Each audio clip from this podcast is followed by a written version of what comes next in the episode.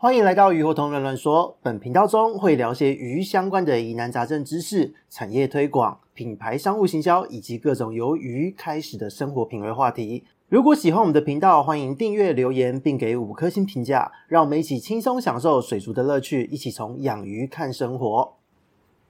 Hello，大家好，这里是鱼活同人乱说的梧桐，我们又见面了。现在呢，六月结束了，今天是超级开心的一集哦，因为鱼病注意报系列呢，我们正式来到第十三集了。那这也代表一年过去了，因为我们是一个月一集哦，从去年开始累积到现在，算是完整的跑完了一整个年哦。那在小弟这边呢，其实也就代表了我们累积了一年的 GB 案例，可以来跟各位做一个分享。那有了这么多的案例呢，自然也就能够做各式各样的分析和比对。那因为还好，小弟就是有一个平常会乱记录数。数据的习惯哦，就是可能呃，现在六月份的均温几度，我就记下来，然后案例的那个比例是怎么样，我就记下来，新手多一点还是老手多一点，然后呢，还会记录一下，就是现在大家进口的鱼只是什么样的一个状况，那贸易上面给我的回馈是什么，都有做一些相关的记录哦。所以呢，虽然说做这一些资料的这个取样哦，它取样的方式是从咨询的客人们来做一些资料汇整，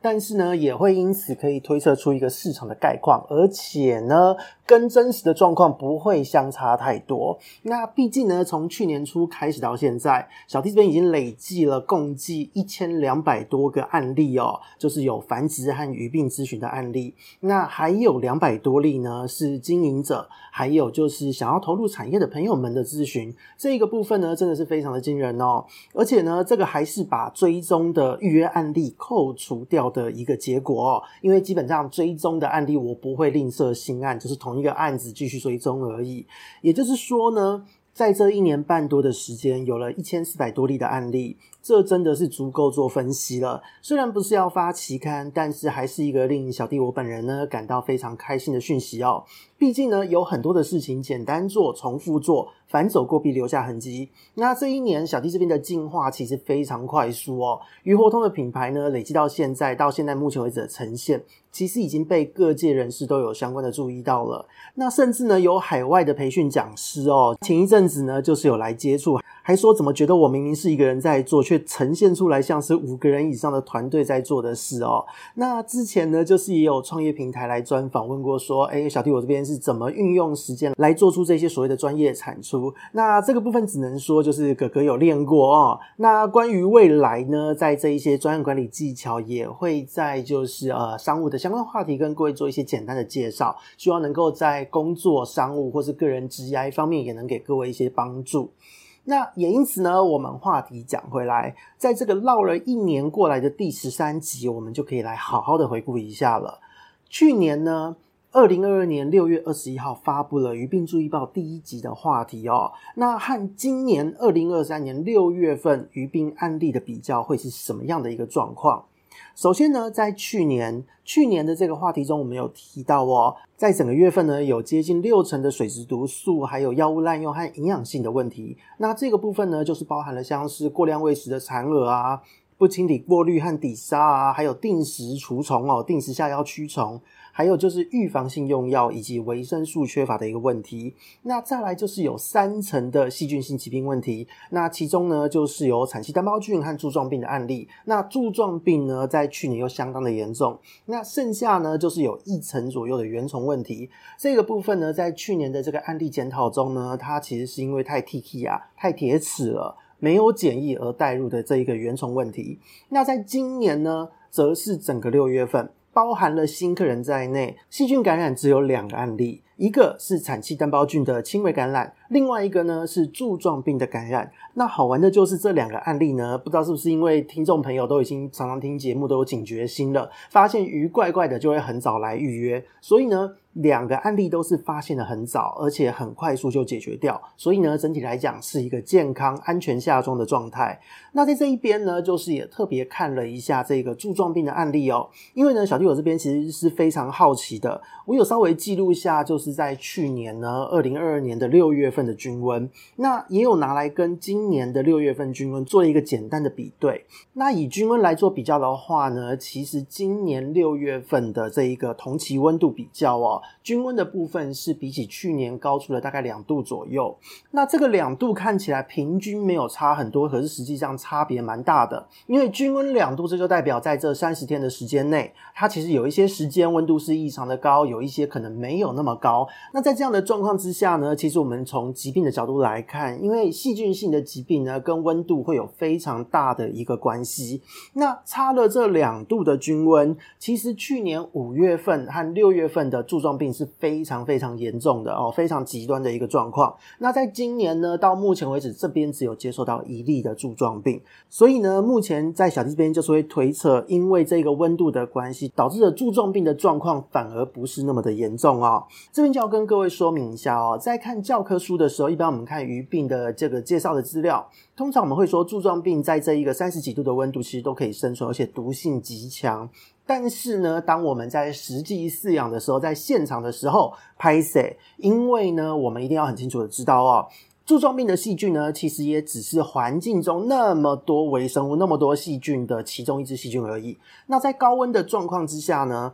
因为温度是一个环境的条件哦，所以所有的生物都会受到这个环境的变化而受到影响。那么，在一大堆的细菌、原虫和藻类之间作用产生的这种连锁反应。通常这一些连锁反应造成的结果，才是决定的，就是所谓的柱状病这一个病原菌，它这个细菌会不会变成强势菌的一个主因哦。所以呢，即使这一个细菌本身它可以适应这个温度，但是当其他细菌还有整体环境都搅和进来一起看的时候，这个时候呢，所有的细菌、所有的环境连锁反应把它压制住，就是被压制住了。这个部分呢，以生态的角度来讲是非常符合逻辑的。所以呢，推测这个可能也是在今年的五六月份柱状病没有显著疾病案例传出的一个原因哦。但是呢，大家也不用高兴得太早，因为在这边就也要特别注意，因为今年又是圣婴年嘛。在目前高温的状态来说呢，其实会在八月份达到一个高峰。那当九月份温度掉下来之后，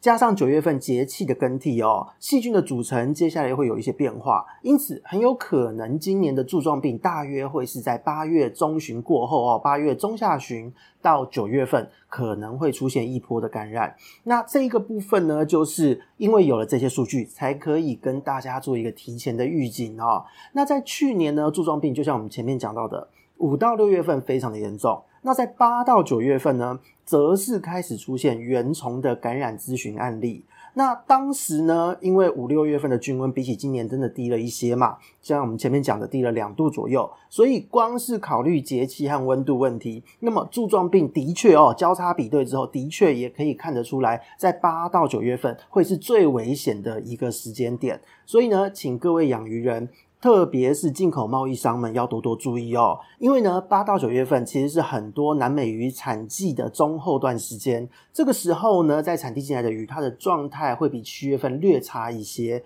所以呢，进了新鱼，请务必要做好检疫和观察。千万不要把鱼买回来之后呢，就直接丢入鱼缸，否则搞不好还真的就是将有大变哦，会有一大堆的状况发生。那至于其他的案例呢，在今年六月份剩下的其他案例，应该是说大部分的案例，其实呢都是水质和毒素的问题。那这些水质毒素问题的案例呢，全部都是轻忽了天候改变所造成的问题。结果呢，就是因为轻忽了这些问题嘛，轻忽了现在的天气在变化，结果洗滤材又大操作，还有就是水源地，因为前一阵子已经连日豪大雨一段时间了，所以水里面呢氯气都已经一堆，这个时候还给它连续过度操作哦，或是说有一些朋友们是死操作，就是呢夏天已经非常热了。还持续的就是加入消化菌和补品哦，我们在前两集中有提到过。那这个部分呢，就是提醒过大家，你要加入没有问题，非常好，这些都是好东西。可是，请你务必要记得操作要弹性，要记得换水。那在这个月出现的案例呢，真的就是结果你就是没有换嘛，所以细菌过多就导致了事情的发生。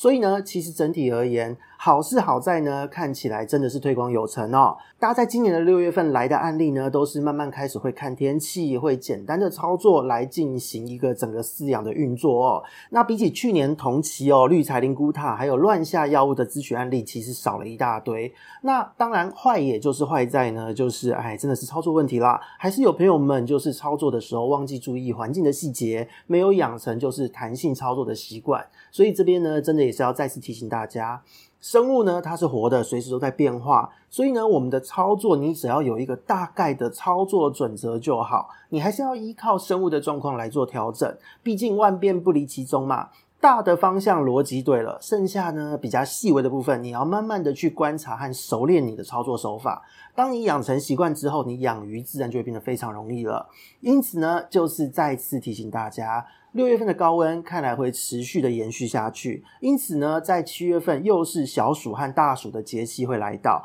一定呢那个时候会是典型的夏季气候哦。那在夏季气候呢，最典型会有什么样的状况？就是凡是呢碰到雷雨包哦，就是午后雷阵雨的状况，还有就是台风天，就是所谓的热带性低气压。都会很容易呢，在这样的天候来临的时候，会造成说细菌的增生，而导致了水浊有泡沫的状况。这个时候呢，你就是减少喂食，你换水呢，换个一次，换的量多一点。这个时候加强打气，加入一些少许的盐巴，千分之零点五，就是每公升水。对上零点五公克的盐巴就可以，千万不要再做其他多余的动作。那如果说你的鱼已经有黏液变的产生，而且食欲下降了，那么趁它还会吃的时候，在少量的食物中呢，搭配大量的乳酸菌，让它可以维持肠道菌虫的稳定。这个是最好也是最简单的一个解法。那这个解法呢，要提醒大家，因为菌虫的改变说变就变。所以呢，要抢时间，观察到就赶快动作，千万不要拖。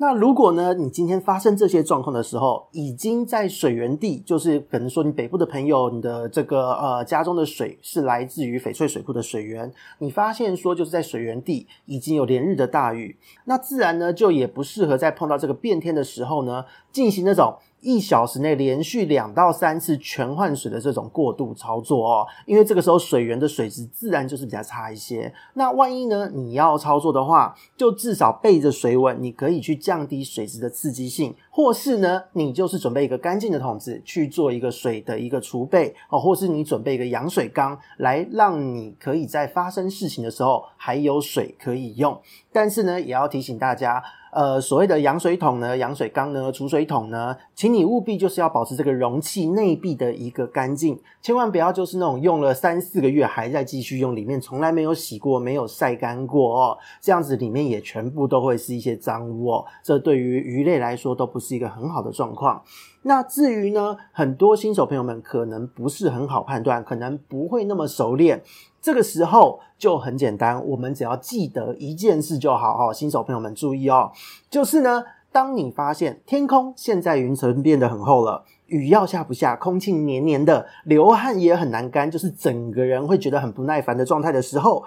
这个时候呢，其实就是所谓的风雨将至哦，因为这个时候通常都是雷雨包要来了，午后雷阵雨快要下了，那或是台风要接近了，所以呢，这样子就是一个所谓我们前面讲到的不适合过度操作的时机。那也可以试着在这个时间点自己观察看看，通常在这个时间呢，鱼的活力和食欲都会降低一点，水也会稍微的浑浊，加上泡沫。会比平常多哈，水面的这个泡沫比较不容易破。那如果今天是轻微的状况，你不用理它，维持通风就好。那也不要特别去喂食它。通常会在几小时后开始降雨之后呢，这个状况就会慢慢的改善。那如果说鱼开始喘了，就照前面我们提到的大量的换水啊，维持通风、打气、停止喂食，还有千分之零点五的盐巴，其实就可以很好的去搞定它。那所以呢，以上内容就是六月份的鱼病注意报。那相关的内容呢，今天大家也会收到电子报哦，因为今天是第一次哦，电子报系统开跑后，